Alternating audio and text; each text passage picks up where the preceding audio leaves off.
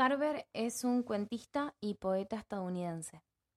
Él nació en 1938 y murió en 1988. Es considerado uno de los máximos exponentes del minimalismo y el realismo sucio.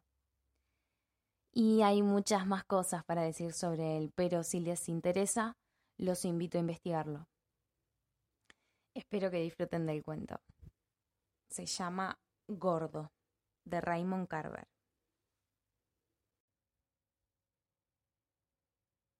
Estoy sentada tomando café y fumando en casa de mi amiga Rita, y se lo estoy contando. Esto es lo que le cuento. Es tarde, en un miércoles lento, cuando Herb sienta al gordo en una mesa de mi sección.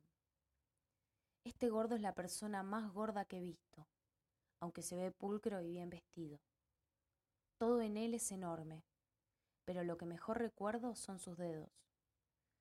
Me doy cuenta por primera vez cuando me detengo en la mesa cercana a la suya para atender a la pareja de ancianos. Sus dedos son tres veces más grandes que los de una persona normal, largos, gruesos, cremosos. Atiendo mis otras mesas, un grupo de cuatro hombres de negocios muy exigentes, otro grupo de cuatro, tres hombres y una mujer, y esta pareja de ancianos. Lander le ha servido agua al gordo y antes de ir a su mesa le doy bastante tiempo para que se decida. Buenas tardes, le digo. ¿Qué le puedo servir? le digo. Era grande, de verdad grande, Rita. Buenas tardes, dice. Hola, sí, dice. Creo que estamos listos para ordenar, dice. Tiene esta forma de hablar extraña, tú sabes y a cada rato produce un pequeño resoplido. Creo que empezaremos con la ensalada César, dice, y después un plato de sopa con pan y mantequilla extras, si me hace el favor. Chuletas de cordero, creo, dice, y papas al horno con crema agria. Luego veremos lo del postre. Muchas gracias, dice, y me entrega el menú. Por Dios, Rita, esos sí que eran dedos. Me apresuro a llegar a la cocina y le entrego la orden a Rudy. La toma con una jeta que para qué te cuento. Ya conoces a Rudy. Rudy es así cuando trabaja. En el momento en el que salgo de la cocina, Margo, ¿te conté de Margo? La que persigue a Rudy. Margo me dice, ¿quién es tu amigo el gordo? De veras que es un gordinflón. Eso tiene que ver, seguro tiene que ver. Preparo la ensalada César en su mesa él observa cada uno de mis movimientos a la vez que unta pedazos de pan con mantequilla y los pone a un lado. Y todo el tiempo suelta ese resoplido. De todos modos estoy tan nerviosa o lo que sea que derramo su vaso de agua. Lo siento muchísimo, le digo. Siempre sucede cuando una tiene prisa. Lo siento muchísimo, le digo. ¿Está usted bien? le digo.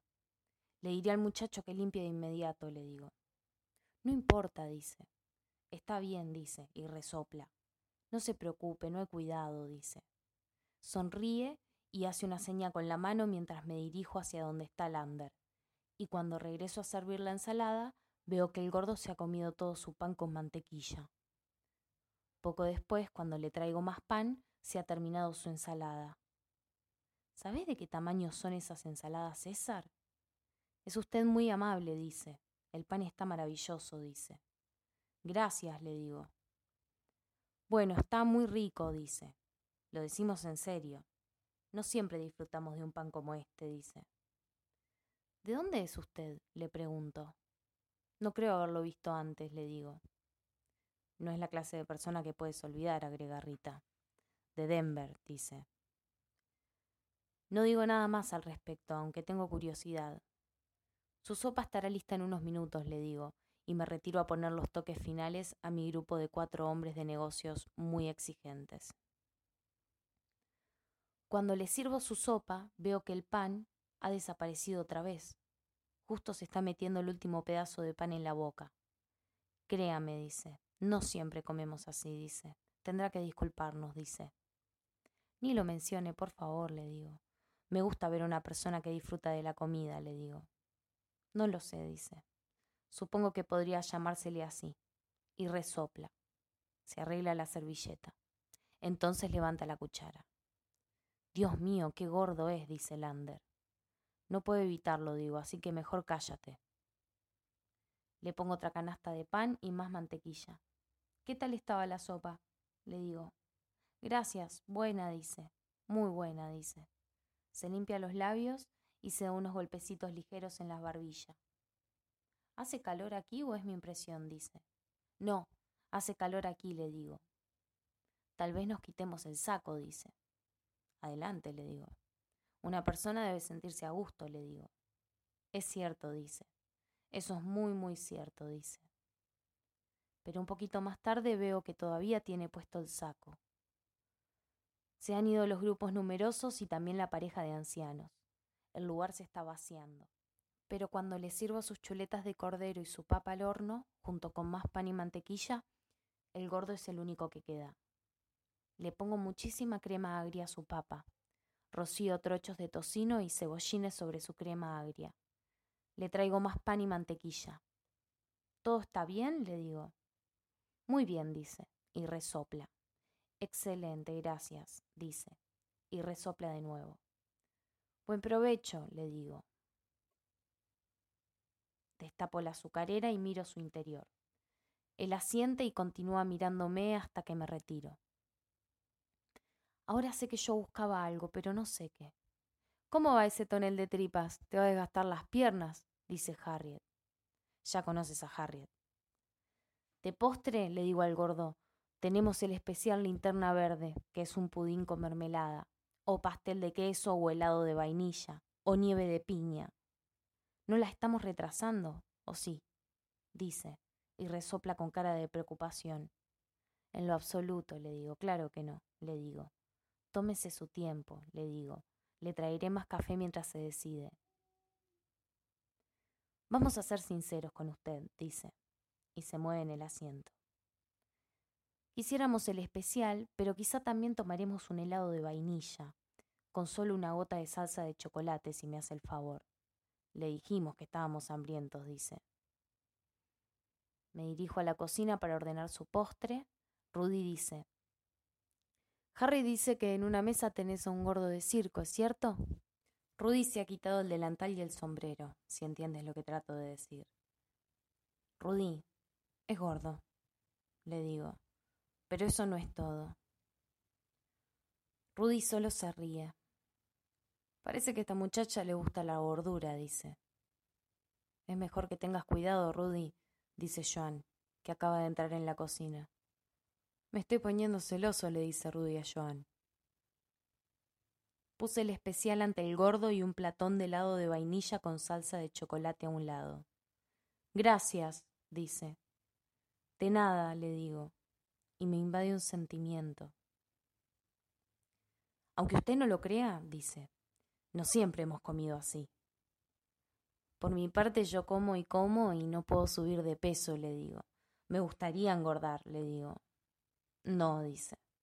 Si pudiéramos elegir diríamos que no, pero no podemos. Entonces levanta su cuchara y come. ¿Qué más? dice Rita, encendiendo uno de mis cigarrillos y acercando su silla a la mesa. Esta historia se está poniendo interesante, dice Rita. Eso es todo, nada más. Se come sus postres y después se va y Rudy y yo nos vamos a casa. Vaya gordinflón, dice Rudy, estirándose como lo hace cuando está cansado. Entonces nada más se ríe y vuelve a ver la tele. Pongo a hervir el agua para el té y me ducho. Me paso la mano por el vientre y me pregunto qué ocurriría si tuviera hijos y uno de ellos me saliera así de gordo. Vierto el agua en la tetera, arreglo las tazas, el azúcar, la crema y le llevo la bandeja a Rudy. Como si hubiera estado pensando en ello, Rudy dice, Cuando era niño conocí un gordo, un par de gordos, de verdad gordos. Por Dios que eran rechonchones. No me acuerdo sus nombres. Gordo era el único nombre que tenía ese niño. Lo llamábamos Gordo, el niño de al lado. Era mi vecino. El otro niño vino después, se llamaba Bambolino Todos lo llamaban bambolino, excepto los maestros. Gordo y bambolino. Me gustaría tener sus fotos, dice Rudy. No se me ocurre nada que decir.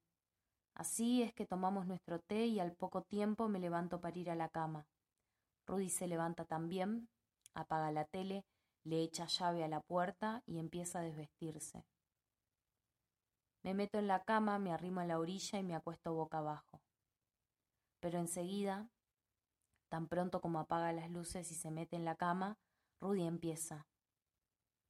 Me pongo boca arriba y me relajo un poco, aunque es contra mi voluntad. Pero aquí está la cosa. Cuando se coloca sobre mí, de repente me siento gorda. Siento que estoy terriblemente gorda, tan gorda que Rudy es una cosa pequeñita que apenas siento encima de mí. Es una historia extraña, dice Rita, pero puedo ver que ella no sabe cómo interpretarla. Me siento deprimida, pero no voy a ahondar en esto con ella. Ya le he contado bastante. Se queda allí esperando, acomodándose el cabello con sus delicados dedos. ¿Esperando qué? Me gustaría saber. Es agosto. Mi vida va a cambiar. Lo presiento.